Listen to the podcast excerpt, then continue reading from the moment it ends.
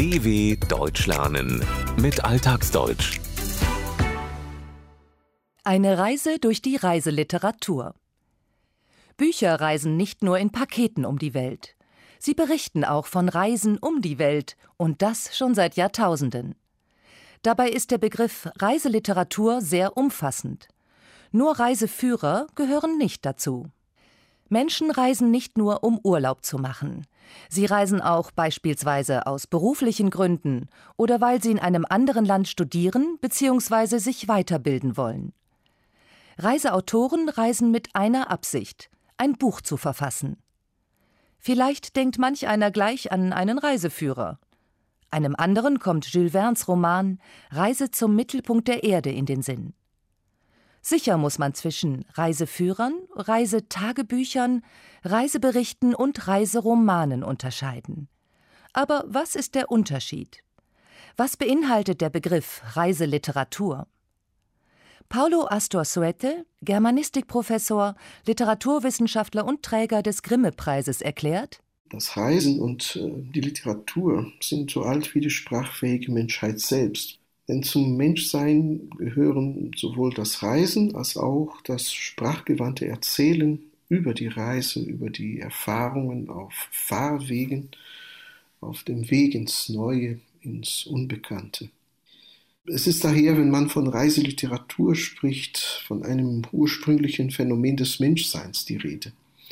Wenn man an die Odyssee, den Bericht über Marco Polos Reise in den Orient, oder die Abenteuer von Hans Staden in Brasilien denkt, das heißt an ältere Texte, wo die Bewegung, die Erfahrung der Welt durch die Bewegung im geografischen Raum beschrieben wird, geht es im breiten Sinne auch um Reiseliteratur.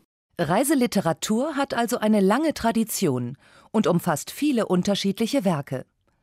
Das erste, bekannteste ist wohl Homers Odyssee, eine Geschichte, die die lange, abenteuerliche Irrfahrt des Königs Odysseus auf der Suche nach seiner Heimat Ithaka erzählt. Doch warum gehört der Reiseroman nur im weiten Sinne dazu? Das liegt vielleicht daran, dass der Begriff der Reiseliteratur sich erst viel später etablierte. Zuvor sprach man laut Paulo Astor Suete allein von Reiseberichten. Reiseliteratur als Begriff hängt heutzutage eher mit einer Auffassung von Literatur zusammen, die erst in der Mitte des 19. Jahrhunderts entstanden ist und bis heute die wissenschaftliche Diskussion dominiert. Es gab zum Beispiel im Grimm-Wörterbuch die Vokabel Reiseliteratur nicht. Man findet dort Reisebericht, aber Reiseliteratur nicht.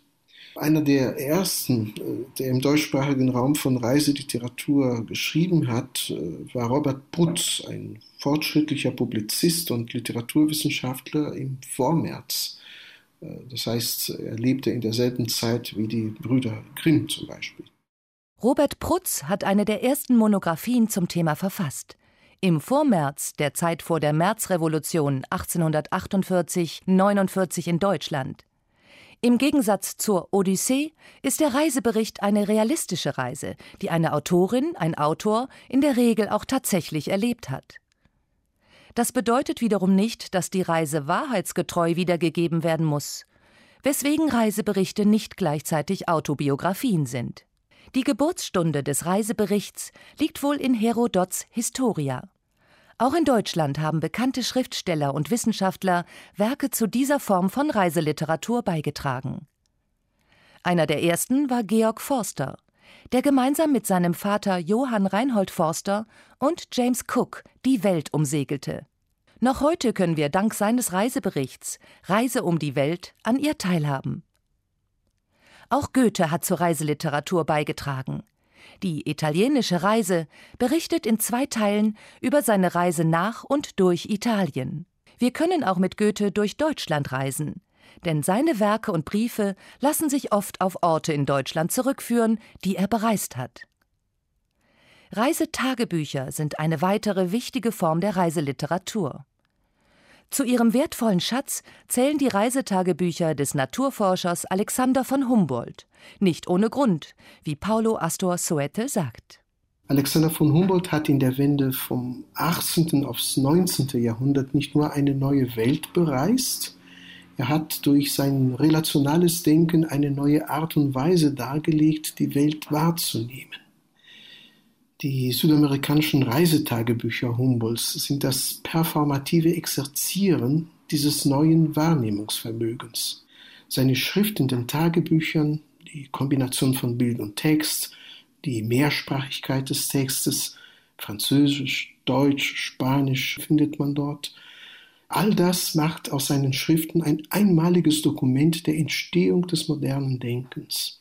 Auf seinen mehrjährigen Forschungsreisen, die ihn unter anderem nach Lateinamerika führten, betrieb Alexander von Humboldt naturwissenschaftliche, geografische und sprachliche Studien und scheute auch Eigenversuche nicht, etwa zur Wirkung von Schlangengift. Durch die gedanklichen Verbindungen, die er dann schuf, sein relationales Denken, ließ er seine Leser an seinen Erlebnissen und seinen Erfahrungen teilhaben. Die teilweise bebilderten Reisetagebücher seiner Lateinamerika-Reise Ende des 18. Jahrhunderts sind dafür ein Ausdruck. Oder, wie es Professor Soete wissenschaftlich formuliert, ein performatives Exerzieren dieser Wahrnehmung. Der Begriff Reiseliteratur ist also sehr umfassend.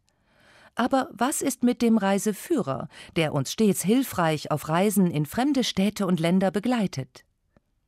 Vielleicht kommt manch einem sofort ein Reiseführer wie Baedeker oder Lonely Planet in den Sinn, die bei der letzten Urlaubsreise noch schnell im Handgepäck verstaut wurden. Im Falle von Baedeker und äh, Lonely Planet würde ich wegen der Spezialisierung des Begriffs Reiseliteratur im 19. Jahrhundert die besagten Bücher in diese Kategorie nicht einordnen. Da fehlt die Dimension der problematisierenden Versprachlichung einer persönlichen, existenziellen Erfahrung, äh, eine Erfahrung des Reisens ins Neue, ins noch Unbekannte. Baedeker und Lonely Planet kennen ja sichere Wege und äh, garantiert schöne, amüsante Ziele. Das hat mit Reiseliteratur dann ganz wenig zu tun. Reisen öffnet uns die Augen, erweitert unseren Horizont, bietet uns Perspektivwechsel. So auch die Reiseliteratur, die uns die Welt auch zu Hause auf dem Sofa liegend näher bringen kann. Goethe war bereits der Meinung, ein gescheiter Mensch findet auf Reisen die beste Bildung. In unserer heutigen Welt, in der das Zusammenleben der Menschen unterschiedlichster Kulturen eine sehr wichtige Rolle spielt, gewinnt auch die Reiseliteratur wieder an Bedeutung. Leicht hat sie es allerdings nicht.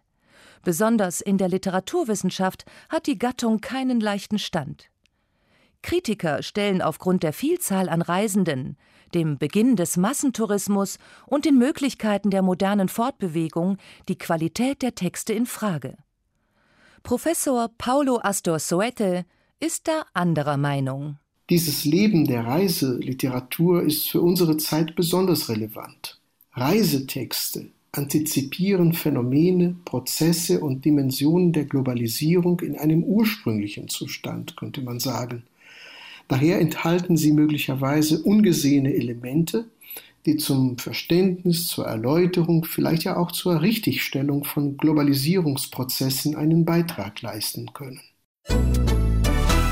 dw.com/alltagsdeutsch